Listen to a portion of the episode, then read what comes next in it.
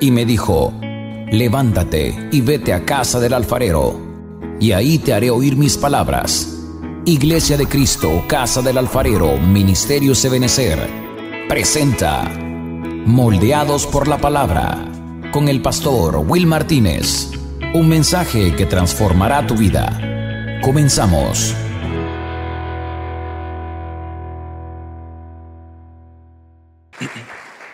Sabe, estaba, estaba leyendo eh, hoy por la tarde un pasaje eh, que se encuentra en Génesis capítulo 41. Es, es aquel pasaje eh, donde se narra la historia de José. José cuando sale de la cárcel y, y lo mandan a sacar, pues realmente lo mandan a sacar de la cárcel porque Faraón tuvo un, sueño, ¿se recuerda? ¿Se recuerda de esa historia?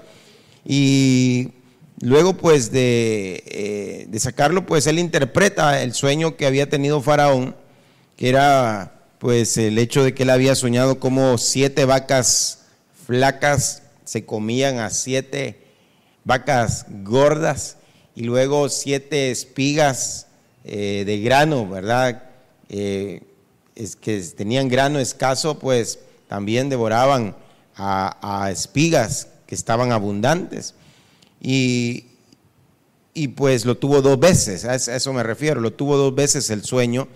Y José le dice algo a, a Faraón, pues él le cuenta que venía pues un tiempo de abundancia sobre la tierra, venía un tiempo de mucha, mucha abundancia, prosperidad, pero seguido a, esa, a ese tiempo de abundancia y prosperidad también venía un tiempo de, escasez. El punto es que le dice, le dice algo que ah, realmente pues es, es, bien interesante y de ahí nace un, principio, creo que nosotros lo, lo, hemos platicado en más de alguna oportunidad, y es porque le dice, el hecho de que lo haya soñado dos veces, el mismo sueño, eso significa que la cosa es firme de parte de Dios y que Dios se apresura a hacerlo. Entonces, a partir de allí, pues nos damos cuenta que cada vez que algo se repite, podríamos tomar ese principio, pues que cada vez que en la Biblia encontramos algo dos veces, es porque el Señor, ¿verdad?, se apresura a ejecutar eso que Él ha hablado en su palabra. Es algo que está firme de parte de Dios, pero Dios también se apresura a hacerlo. Y así podríamos encontrar en varias oportunidades, por ejemplo, cuando la Biblia habla tanto en Efesios como en, Colosenses, se habla de poder cantar al Señor con salmos, con himnos y cánticos espirituales. Aparece en dos oportunidades. Es algo que es firme entonces delante del Señor. Eh, de pronto, pues, eh, de la misma manera nosotros podemos eh, ver eh, en, la, en, la, palabra de Dios cómo este, este principio se va, se va desarrollando cuando el Señor dice aquella frase, de cierto, de cierto os digo. Eso es bien importante. Cada vez que el Señor dice de cierto, de cierto os digo, hay que prestarle atención. No, ¿Por qué no dijo el Señor de cierto les digo nada más? Ah, es que era una forma de hablar. No, no, no. El Señor no hablaba solo por hablar. Entonces, entonces el hecho de que el Señor dijera dos veces, de cierto, de cierto os digo, por ejemplo, eh, eh, eh, en alguna oportunidad pues lo vemos, es necesario, le dicen a, aquel hombre, nacer de nuevo. Entonces se vuelve importante ese, ese de cierto, de cierto os digo. Ahora, en Apocalipsis, y, y le cuento esto porque me llama mucho la atención, que en Apocalipsis hay una frase que se repite no una, o sea, no dos veces ni tres veces, se repite siete veces. Hermano, y si, y si dos veces bastaría como para poder interpretar de que la cosa que se está hablando es firme y que Dios se apresura a hacerla, se puede imaginar que algo se repita siete veces en, en el mismo libro, en dos capítulos diferentes pero seguidos uno del otro. Dos capítulo 2 y capítulo 3. Y es aquella frase que dice, el que tiene oídos para oír, que oiga lo que el Espíritu dice a las iglesias. Entonces, eso como que es algo que realmente nosotros deberíamos de prestarle mucha, pero mucha, mucha atención. Si solamente dos veces que se repita algo es algo que se vuelve sumamente importante, algo a lo que nosotros debemos de dedicarle cuidado, ahora se puede imaginar que algo se repita siete veces. Ahí debe de haber algo que el Señor nos está diciendo.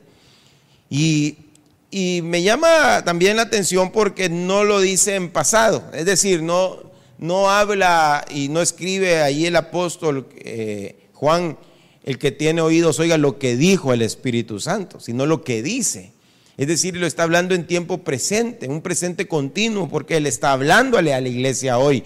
No es algo que le dijo solamente a la iglesia de Éfeso, no es algo que solamente le dijo exclusivamente a la iglesia de Esmirna o algo exclusivamente dicho para la iglesia de Pérgamo. Es algo para la iglesia de hoy. Es algo que el Espíritu dice hoy y lo está diciendo siete veces. Entonces eso significa que nosotros debemos prestarle mucha atención a lo que el Espíritu está diciendo.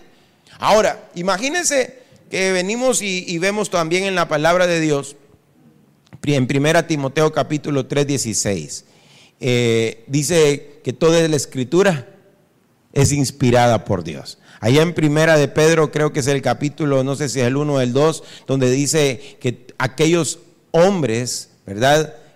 Hablaron inspirados por el Espíritu Santo, que ninguna profecía es de interpretación privada, sino que toda profecía, ¿verdad? Que encontramos en la Biblia vino por una inspiración del Espíritu Santo. Entonces, esa inspiración del Espíritu Santo es la voz del Espíritu Santo que habló al corazón de aquellos hombres, de aquellas personas, de aquellos siervos y que en algún momento, en alguna medida, pues mis amados hermanos, ellos vinieron y plasmaron, escribieron lo que el Espíritu les estaba diciendo.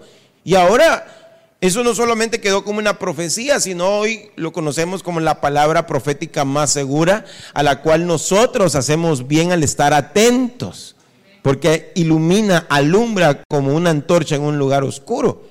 Es una lámpara, bien decía el salmista en el Salmo 119, lámpara es a mis pies tu palabra y lumbrera mi camino. Entonces necesitamos de esa luz, necesitamos de esa lumbrera, necesitamos de esa antorcha para poder caminar hoy día a día. Pero yo quiero hacer énfasis entonces hoy en esta noche a, a esa frase que se repite siete veces ahí en el libro de Apocalipsis, capítulo 2 y capítulo 3.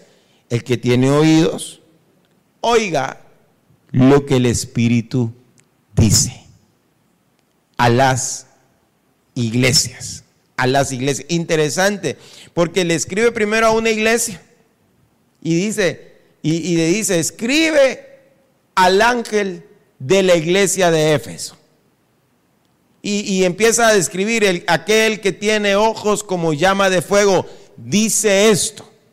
Está hablando de Cristo, porque lo, lo describe en el capítulo 1, Juan lo ve como un ser que dice que sus ojos eran como llamas de fuego, sus pies como bronce bruñido, eh, su pelo como blanco, dice como la nieve, como la lana, ceñido, y mire que tenía eh, en su diestra siete estrellas, que se paseaba entre los candeleros. Y entonces esa descripción que aparece en Apocalipsis 1 se empieza a describir en los mensajes que se le da a cada iglesia, a cada iglesia. Pero termina diciendo que es el Espíritu el que está hablando, es el Espíritu que está diciendo, y ya no solamente se lo dice a una iglesia, sino a las iglesias. Entonces, yo quisiera platicarle en esta noche, le puse a, este, a esta enseñanza de hoy, oyendo al Espíritu Santo. Oyendo al Espíritu Santo. ¿Será importante oír al Espíritu? Si ya lo vimos, por lo menos se lo estoy mencionando, no se lo he leído, pero eh, usted sabe que ahí está en la Biblia esa, esa, frase, el que tiene oídos oiga lo que el Espíritu dice a, a las iglesias. Entonces, creo que nosotros deberíamos de ver lo que está diciendo el Espíritu Santo, lo que ha dicho y está diciendo el Espíritu Santo hoy. Entonces, mire, como no tenemos pantalla acá, pero usted lo puede ver ahí en su teléfono, de pronto lo puede ver. y sobre todo aquellos quizás que están eh, viéndonos en Facebook, pues lo van a ver. Ahí hay un cuadrito que espero que esté saliendo ahí, ¿verdad? Y ahí lo que estoy poniendo ahí en, eh, en el centro es lo que el Espíritu dice, lo que el Espíritu dice. Y he puesto algunas frases con citas también a la par de lo que el Espíritu dice realmente. Y por ejemplo, yo le voy a leer, usted que tal vez no tiene un dispositivo en su mano, el Espíritu, eh, lo que el Espíritu dice es que Jesús, por ejemplo, lo primero que he puesto es Señor. Y ahí he puesto la cita, 1 Corintios capítulo 12, verso 3. Él es, lo que el Espíritu dice, Él nos da respuestas, según Lucas capítulo 2, verso 25 al 26. En lo que el Espíritu dice, lo que oye, lo que vendrá, dice, pues ha hablado mandamientos, instrucciones precisas. Él dice, no endurezcas tu corazón. Y luego pues he puesto también lo, lo que dice a las iglesias, tanto Éfeso, el mensaje a Éfeso, a Esmirna, Pérgamo, Tiatira, Sardes, Filadelfia y la Odisea. Eso es un diagrama para, como, para poder ver qué es lo que el Espíritu dice. Y está diciendo hoy, no solamente lo que dijo, sino lo que está diciendo hoy para, para la iglesia. Entonces yo quiero hoy en esta noche que nosotros, si, si comprendemos, hoy en nuestro espíritu, en nuestro corazón, comprendemos lo importante que es oír al Espíritu Santo. Creo que nosotros no podemos tomar a la ligera lo que vamos a, a, platicar hoy, lo que vamos a conversar hoy en esta noche. Se vuelve sumamente importante que nosotros abramos nuestro oído, nuestro corazón realmente, pues, pero nuestros oídos, eso es lo que llama la, eh, llama la atención Apocalipsis, el que tiene oídos para oír que oiga lo que el Espíritu está diciendo hoy a la iglesia. Entonces, veamos qué es lo que el Espíritu nos está diciendo hoy, porque esto es algo, es un mensaje contemporáneo, es un mensaje para nosotros hoy en este tiempo. Entonces, si me acompaña 1 Corintios capítulo 12, verso 3. Veamos, y esto aparece en el diagrama, el diagrama eh, yo voy a explicar el diagrama hoy en este, en este momentito. Ok, lo mandaron al grupo de Casa del Alfarero por aquellos que no lo pueden eh, ver. Ahí está, gracias, ahí mandaron ya el, el diagrama. Primera Corintios capítulo 12, verso 3. Dice, por tanto, os hago saber que nadie hablando por el Espíritu de Dios dice Jesús es anatema. Y nadie puede decir, Jesús es el Señor, excepto por el Espíritu Santo. ¿Qué es lo que está diciendo acá el apóstol Pablo a la iglesia de los Corintios? Dice, nadie puede decir que Jesús es el Señor si no es de parte del Espíritu Santo. Entonces, ¿Por qué? Es decir, si alguien dice Jesús es Señor, ¿por qué lo está diciendo? El Espíritu Santo, el Espíritu Santo lo está diciendo. El Espíritu Santo lo está hablando. Nadie, nadie puede decirlo si no es por medio del Espíritu Santo. Entonces, una de las cosas que el Espíritu Santo está hablando hoy, el Espíritu Santo está diciendo hoy, es Jesús, es el Señor. Jesús es el Señor. Y si nosotros podemos repetir eso que el Espíritu Santo está diciendo, definitivamente estamos entonces en sintonía con el Espíritu Santo, porque algo que hoy nadie, miren, nadie, el Espíritu Santo no lo va a decir. Si alguien lo dice, no lo dice por el Espíritu Santo, que Jesús es anatema. Pero el que dice que y confiesa que Jesús es Señor, solamente lo puede hacer por el Espíritu Santo, porque es lo que el Espíritu Santo está diciendo. Ahora, usted me va a decir, pero eso es fácil. No, no, mire. Es que nosotros lastimosamente en nuestro idioma, ¿verdad? En la, nuestra cultura, tenemos algunas palabras, las hablamos, pero no le damos el verdadero significado y sentido que deberían de tener. Por ejemplo, usted está en la calle, de repente eh, le preguntan, eh, eh, mire, eh, llame a aquel señor, por favor, llámelo. usted entiende que le están pidiendo que hable a un hombre que va caminando por ahí, que lo llame. Se le cayó algo a, un hombre que iba eh, quizás corriendo y se le cayó, ¿qué? Una, la cartera. Señor, se le cayó la cartera. Porque nosotros, para nosotros la palabra Señor es para referirse a alguien del sexo masculino. Pero bíblicamente y en otras culturas, eh, como la cultura hebrea, Señor tenía otro significado. En los tiempos griegos, la palabra Señor tenía otro significado, no se le decía a cualquiera. La palabra, por ejemplo, que se utiliza en el griego es curios. Curios. ¿Ha oído esa palabra? Curios. Significa Señor.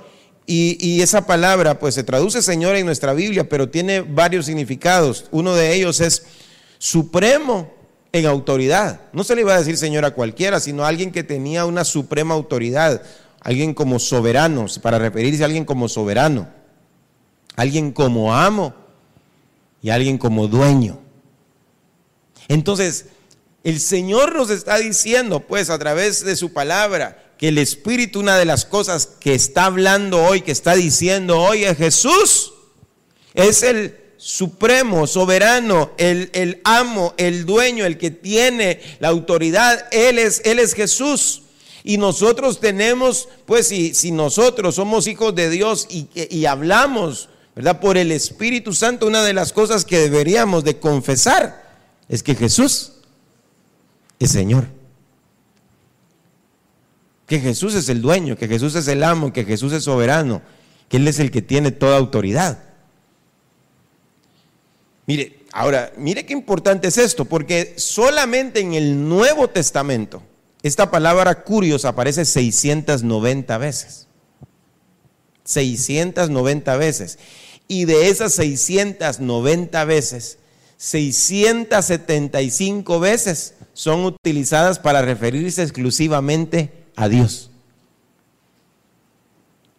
Imagínense cuántas veces aparece, 690 veces. Es decir, 600, eh, le decía 675 aparecen y se refieren eh, exclusivamente a Dios. 15 de ellas no, pero 675 sí.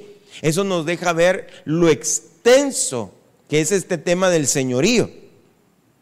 Y lo, lo amplio, y hermano, y, y también lo mucho que nosotros necesitamos saber, conocer acerca del señorío de Dios en nuestra vida, de lo que eso significa y aprender acerca también de los beneficios que conlleva de que Jesús sea el Señor.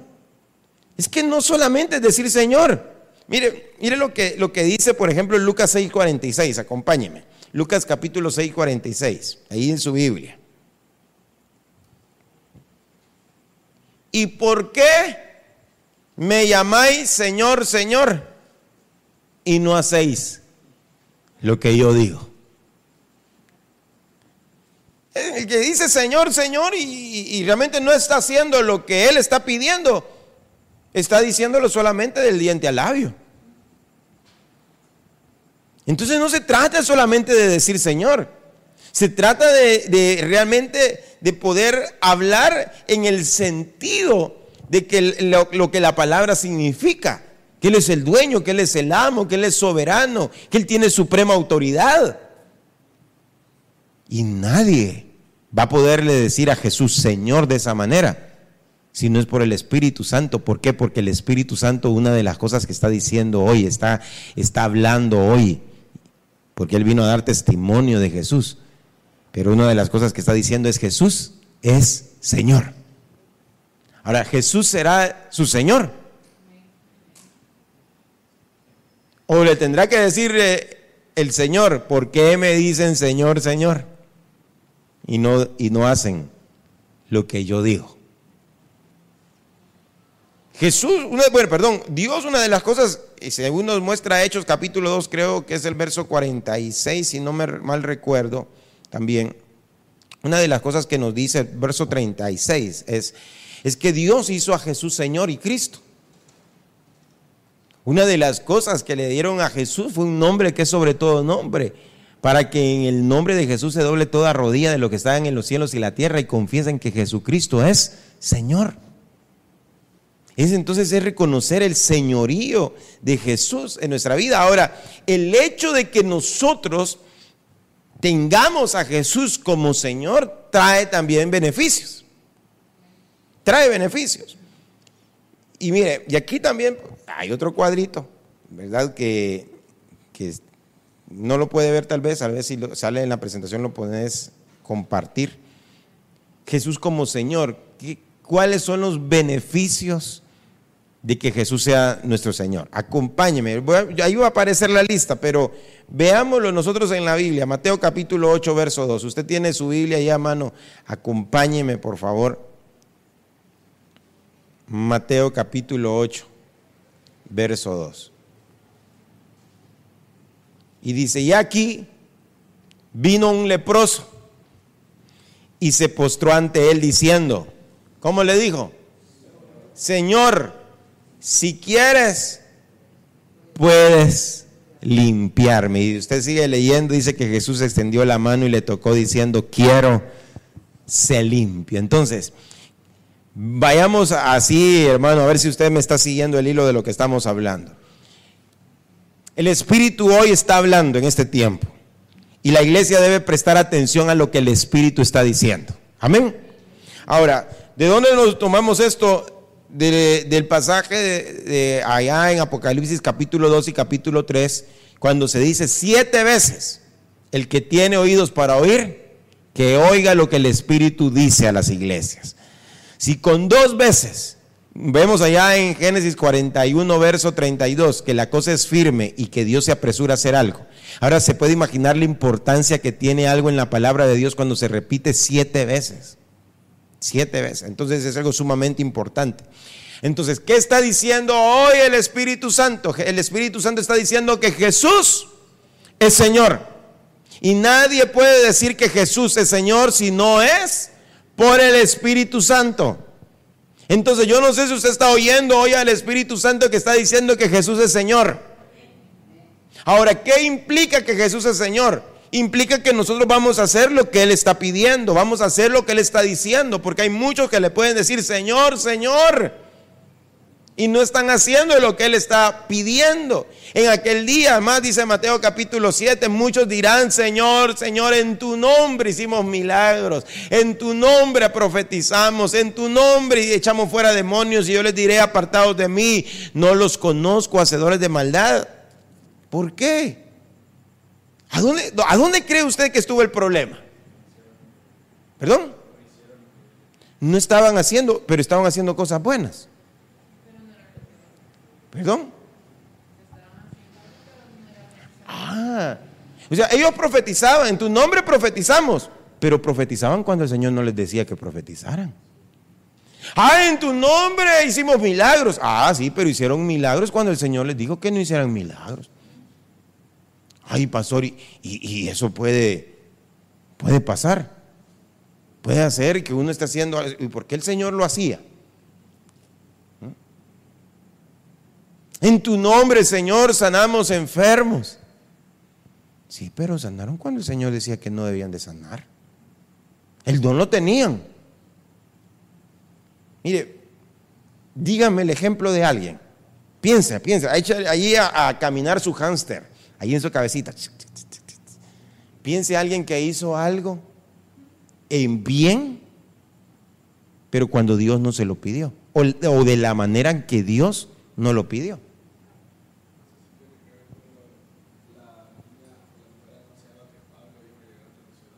Bueno, pero eso no era de Dios. Sí, eso no era de Dios. Tendría que ser alguien eh, en lo bueno, pues en positivo. Pero que...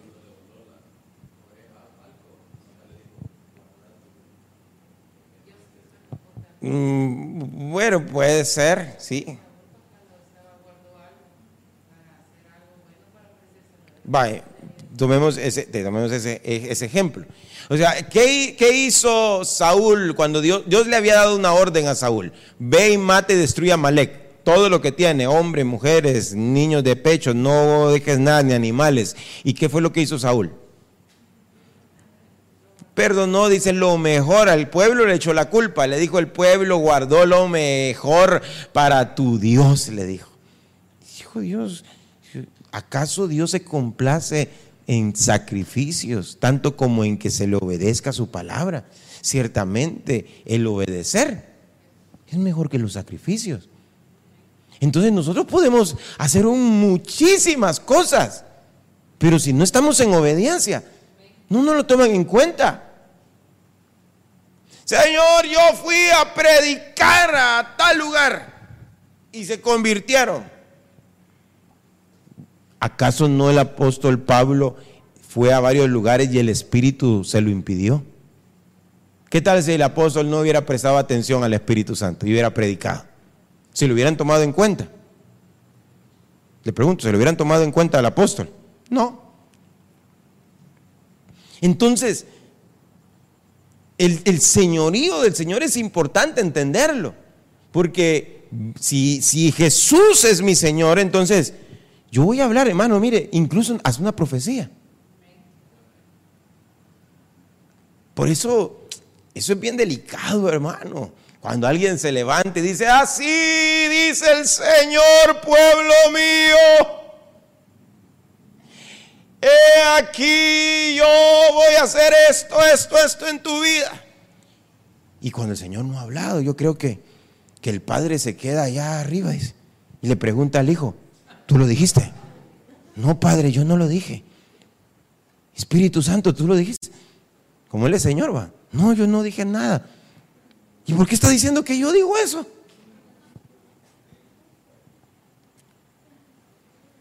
Esos son los que van a decir en aquel día, Señor, si en tu nombre profetizábamos. Sí, pero no los conozco. Ustedes hablaron de su cuenta. Hermano, qué tremendo. Háblale a la roca y dale a beber a mi pueblo vengan rebeldes, les vamos a dar a beber agua. Y golpearon la roca, hermano. Y salió agua. Después los llamó el Señor. ¿Y por qué no me honraron delante del pueblo? Yo no les dije que golpearan la roca, que le hablaran.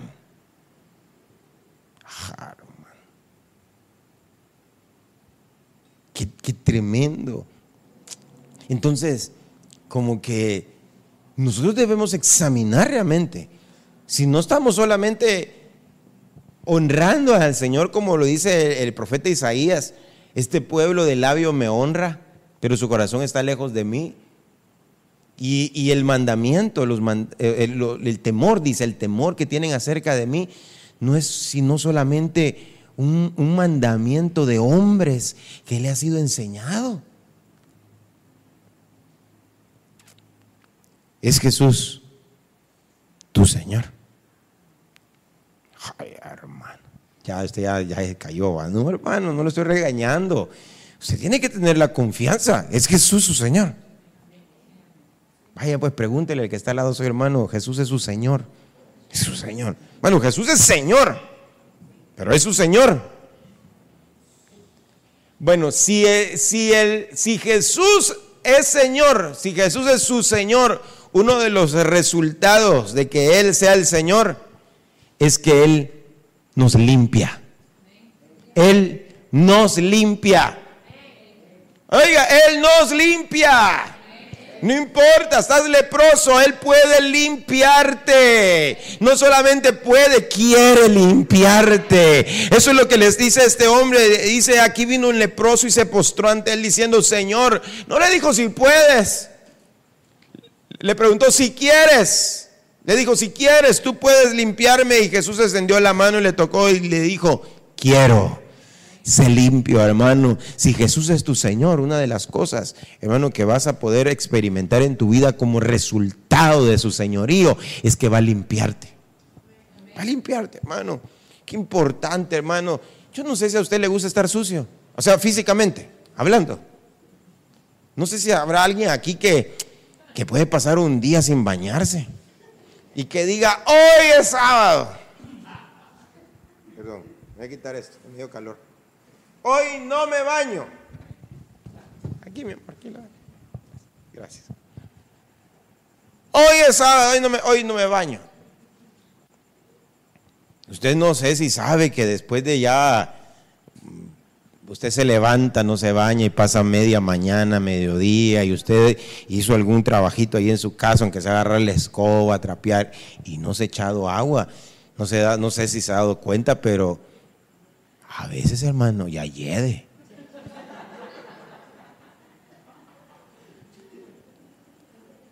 Y hace usted ya, ya pasó los 30 años. Ya eso todavía es un poquito más fuerte. Uno, fíjese que a veces uno no siente, porque uno se acostumbra al olor de uno. No sé si usted le ha pasado, por ejemplo, cuando se echa perfume y usted de repente dice, ya no siente, y hermano, casi se gastó medio bote, y, pero toda la gente, hermano, se, hasta se marea al sentirlo cuando usted entra. Porque uno se va acostumbrando al, olor y el, olor corporal uno, uno lo, ya no lo percibe a veces. Pero hermano, qué desesperante es, ¿verdad? El no poder bañarse.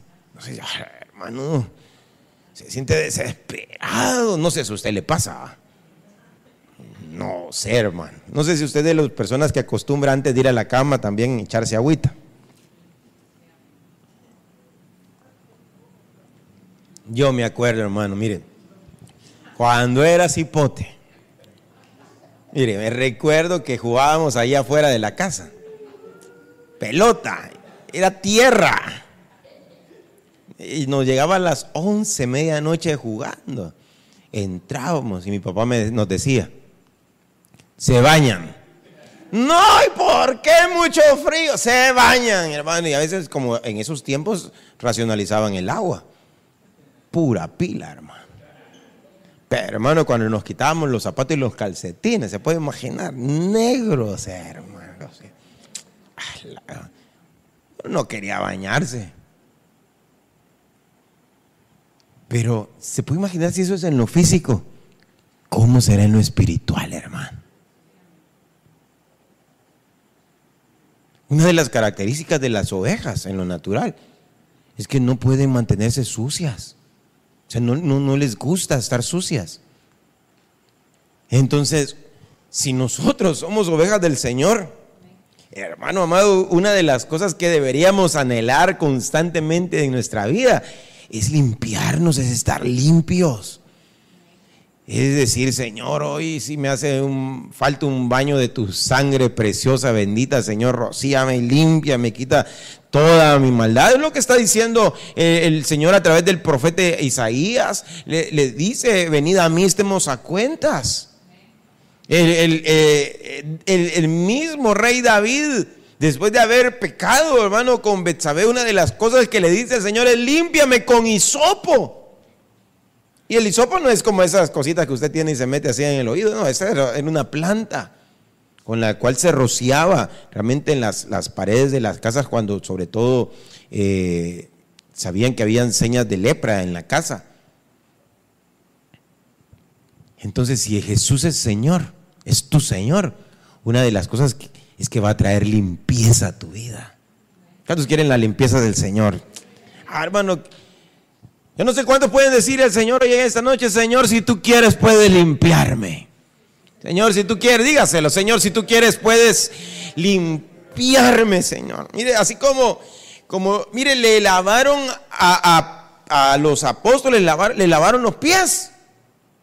Hubo uno que no se quería dejar lavar los pies. ¿Qué tal si hiciéramos un día, viniéramos y dijéramos así literal, hermano, vamos a hacer lavatorios de pies ahorita? Ay, yo tengo un uñero bien feo que no me he querido curar. No, por Dios santo, no. Ya me está hasta supurando el dedo. Usted quizás, mire, yo no sé si usted piensa en el que le va a lavar los pies o en usted la vergüenza que va a pasar que le van a decir que chuco hermano y por qué no ha hecho algo por los pies. Porque eso, es, la, realidad. Mire, el lavatorio de pies eh, en lo espiritual, que es, un, tipo de la administración, eh, es bien delicado. Primero, por quién va a lavar los pies. Alguien que no va a andar criticando, hermano. Alguien que no va a andar criticando, hermano. Los pies, pues ese es, es lo que más se ensucia. Usted va a llegar a su casa ahorita, una de las cosas que hace es sacudirse antes de entrar o el quitarse los zapatos, porque es lo que más ensucia a uno realmente. Y es bien delicado porque el que va, el que va a lavar pies, no va a andar criticando. Por eso usted no se puede ministrar con cualquier persona. Porque usted no sabe si la persona con el que va a abrir su corazón es una persona que después le va a andar contando, vieras que fulana de tal llegó, gran juanete que tiene, jala. No, vieras, se lo vi. Jala, hermano, ¿se, se puede imaginar? No, se, no puede hablar usted con cualquiera, tiene que ser con alguien que va a ver su suciedad y lo que va a hacer es lavar, no juzgar, no criticar, y es lavar, limpiar. Pero también en la otra parte es aquel que va a dejarse lavar los pies, que era lo que no quería Pedro. Él le dijo, no, Señor, a mí no me vas a lavar los pies. Bueno, Pedrito, si no te lavo los pies, no vas a tener parte conmigo, mi reino. Ah, no, Señor, entonces sí lávame todo, de los pies a la cabeza, o de la cabeza a los pies. No, Pedro, ustedes están limpios por la palabra que yo les he hablado. Lo único que necesitan es que le lave los pies.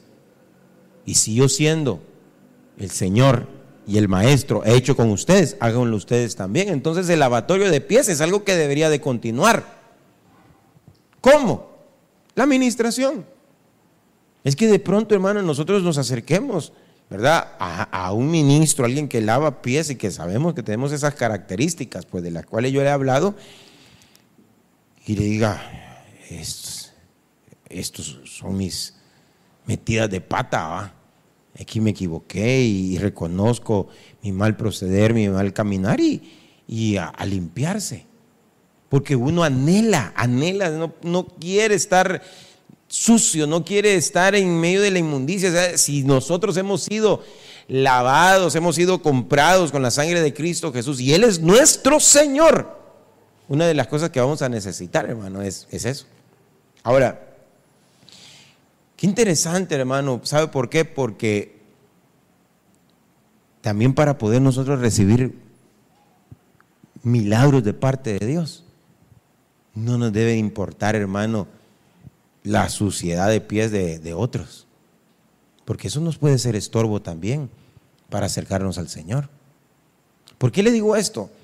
Porque yo entiendo aquella, aquella historia de aquella mujer que tenía flujo de sangre, ¿se recuerda? Por 12 años. 12 años padeciendo esa enfermedad cuando se dio cuenta que Jesús estaba pasando por su ciudad y ella se dijo a sí misma, ella, si yo lo toco, seré limpia, seré sana de mi enfermedad. ¿Y qué fue lo que hizo? Ayúdeme, porque dice que Jesús iba hacia la casa de, de Jairo y todos lo estaban apretando. hagamos algo. Daniel venía aquí, Rafa venía aquí, hermano Jorge venía aquí, Samuel venía acá, vení Cris, venía acá, Emerson venía acá. Va, Van, eh, yo voy acá y ustedes van alrededor de mí y me van apretando. Alrededor de mí, enfrente. ¿Quién va a ir enfrente? Va. Y caminemos para allá. Va, démosle. Va. Ahí se goza, ahí se goza. Vaya, ahora alguien me quiere tocar el borde del pantalón. ¿Cómo haría? Siga caminando, siga caminando y apriéteme. Pues. ¿Cómo tendría que hacer? Ah, ok, pues gracias, hermano, gracias, gracias. Habla con ustedes y dice si toman en serio lo que les pido. así va el Señor, le van apretando. De repente el Señor le dijo, ¡ay, me tocó! Y dijo Pedro, Señor, pero si toda la multitud se está apretando. Aquí no hay distanciamiento social, Señor.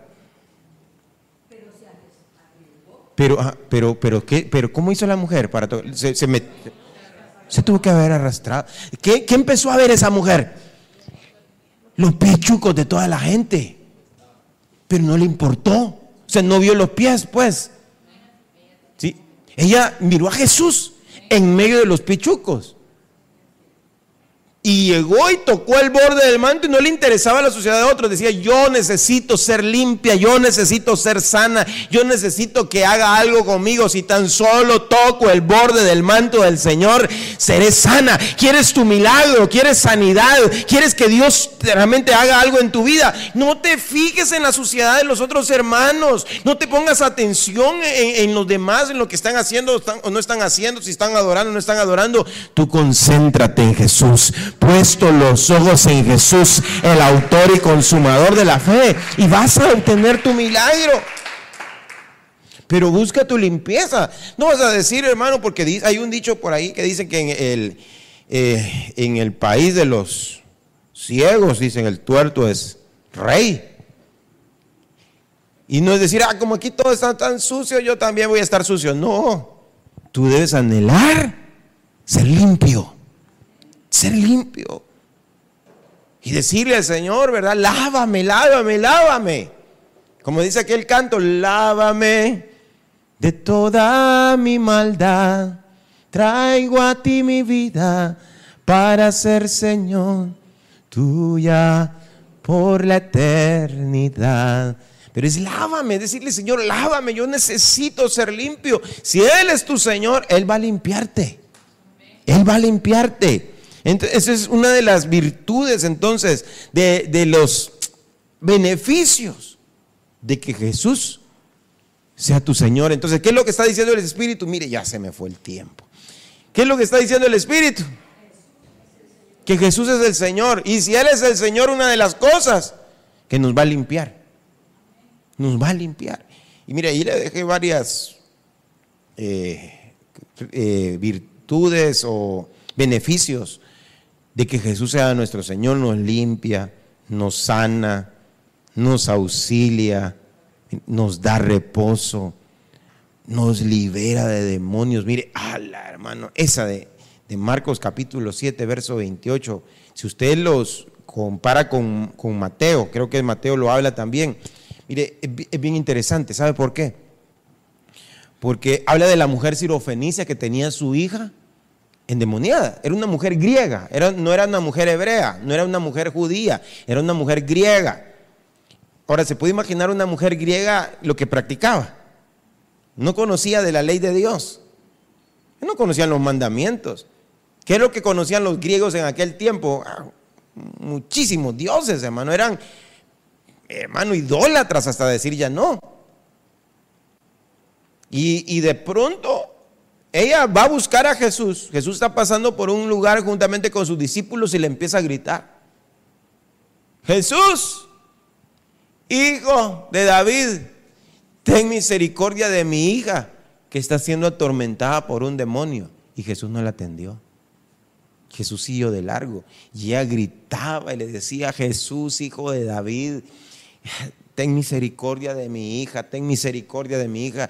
Y hasta, mire, fue tanto lo que la mujer gritaba que dice la Biblia que los discípulos mismos le dijeron al Señor, Señor, haz algo, despídela, viene dando voces eh, detrás de nosotros, qué horrible, y tú pues eres indiferente a lo que está diciendo esta mujer. No les dijo, es que yo soy enviado a las ovejas perdidas de Israel. Es, a eso me enviaron. Esta mujer no es oveja de Israel, era griega. Pero vino esta mujer, y usted lo puede leer en ese pasaje de Marcos 7, se le pone al frente a Jesús y le dice, Señor. Ya no le dijo Jesús, hijo de David, le dijo Señor y captó su atención.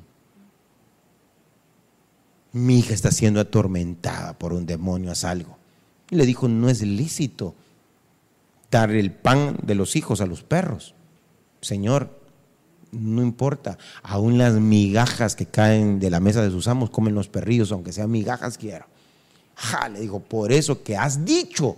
O sea, lo que, lo que le ayudó a ella a recibir ese milagro fue la manera como se dirigió al Señor, lo que ella dijo, lo que ella habló. Entonces, qué importante es que nosotros podamos tener a Jesús como Señor. ¿Por qué? Porque nos va a librar hasta de demonios. Ay, pastor, pero yo no tengo demonios. usted quizás dice eso. No paso, reprendo y renuncio. Ah, mire, un día deberíamos de ser, de veras, un día deberíamos de, de hacer una noche de liberación, de veras, para que el Señor, hermano, nos liberara a todos. Ay, es que hermano, mire, que, es que a veces, hermano, nosotros podemos pensar de que, que hermano, dice uno, no, yo, yo no tengo de eso. Sería bueno que, que platicaran, mire, vamos a profundizar un día acerca de eso. ¿Sabe por qué? Porque hay muchos hijos de Dios que ese es el problema que tienen. Son espíritus inmundos. Ese mal carácter no es que lo heredó de su papá, no, demonio tiene. Eso que de repente le salen palabrotas, está en la casa y se enojó y empieza a decir palabrotas, son demonios que están, están en ellos. Sí, eso es. No es otra cosa. No, es que yo así soy. No, no, no, no, no. Si usted es un hijo de Dios, necesita, necesitamos ser libres. Sí, hermano, mire, si en los tiempos donde yo me convertí, hasta mal se sentía uno cuando no, no le sacaban nada. Sí, sí, uno iba a administración. Allá estaba Pablito de mi época. Ahora que sí, venía un profeta y le decía, ¿qué, te sacaron? ¿Qué te liberaron? No, nada. Dice, ah. Sí, porque, hermano, mire, hay cosas tremendas, sí, había cosas tremendas. Gente que levitaba. Gente, hermano, que, ¿para qué le voy a contar cosas que sucedían terribles?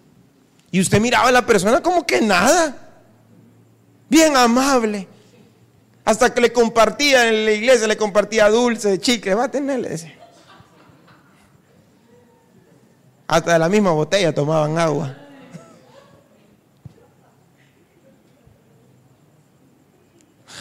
mirábamos cosas, hermano. ¿Qué les pasa, hermanos? No se preocupen, ¿no? Ya vamos a terminar el culto. Miren, habían cosas, hermano, que, que sinceramente, como le digo, que bien podríamos escribir un libro con tantas cosas que experiencia que vimos, hermano. Dentro de la, de la iglesia había gente, hermano, que danzaba. Pero esas danzas, cuando uno lo miraba danzando, decía, no, eso no es normal, decía uno. Y cabal, hermano. Un demonio burlándose.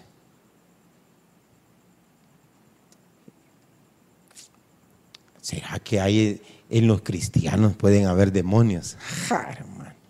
A veces lo que, lo que pasa es que, eh, eh, mire, allá afuera se manifiestan. Aquí adentro empiezan a decirse, no la puya. Nos van a descubrir. Canta, canta. Ya Hasta se ponen a cantar. Es Jesús su Señor.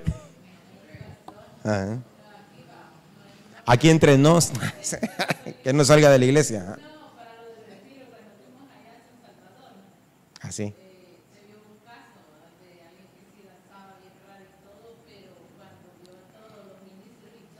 Sí, que eso.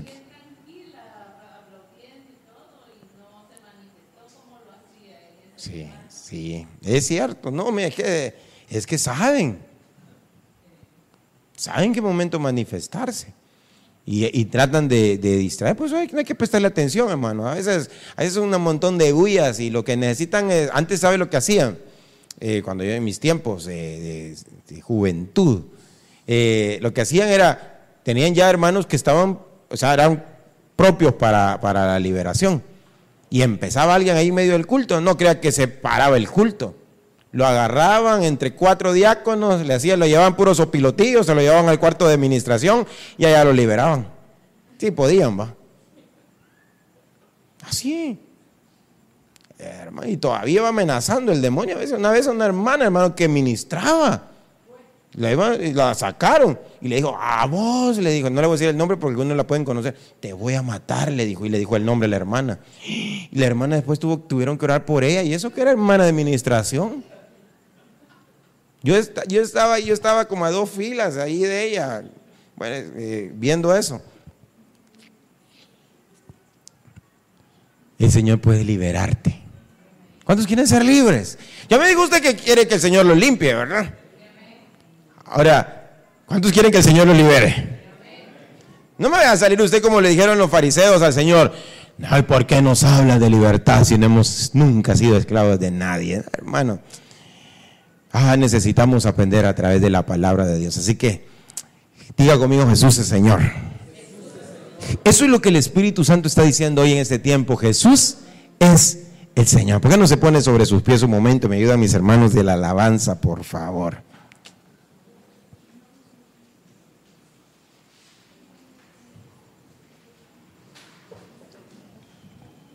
Jesús es Señor. Pero no solamente decir Señor, Señor, sino realmente, como le dijo también el Señor al pueblo de Israel a través de Malaquías, si yo soy Señor, ¿dónde está mi honra? ¿Dónde está mi honra? Si yo soy el Señor, ¿dónde está mi honor? Cierra tus ojos un momento en esta, en esta noche. Oh, gracias Jesús. Gracias. Gracias por este momento. Porque podemos hoy junto a la voz de tu Espíritu, Señor, nosotros unirnos y decirte, tú eres Señor. Tú eres Señor. Tú eres Señor. Jesús es Señor. Ahí donde tú estás en esta noche, puedes confesarlo por el Espíritu. Nadie puede decirle a Jesús Señor si no es por el Espíritu Santo. Que hoy en esta noche juntos podamos decirle, tú eres Señor. Tú eres Señor. Jesús, tú eres Señor. Eres Rey.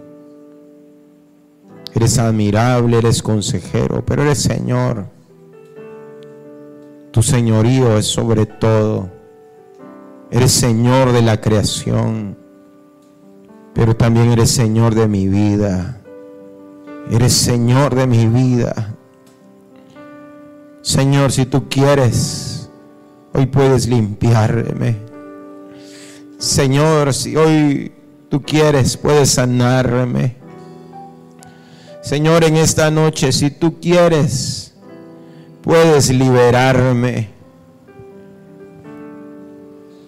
Fue ahí también cuando Pedro, cuando trató de caminar sobre las aguas del mar y estaba hundiéndose, exclamó, Señor. Y él extendió su mano y lo sacó. Oh, si Jesús es Señor, Él puede auxiliarte. Él mismo puede hacer cosas extraordinarias en tu vida. Iglesia de Cristo, Casa del Alfarero, Ministerio Sebenecer presentó Moldeados por la Palabra con el pastor Will Martínez. Escríbenos a nuestro correo electrónico Visítanos en nuestra página web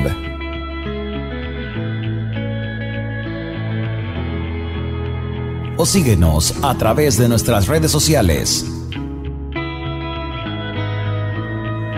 Esperamos que este mensaje haya sido de bendición para tu vida.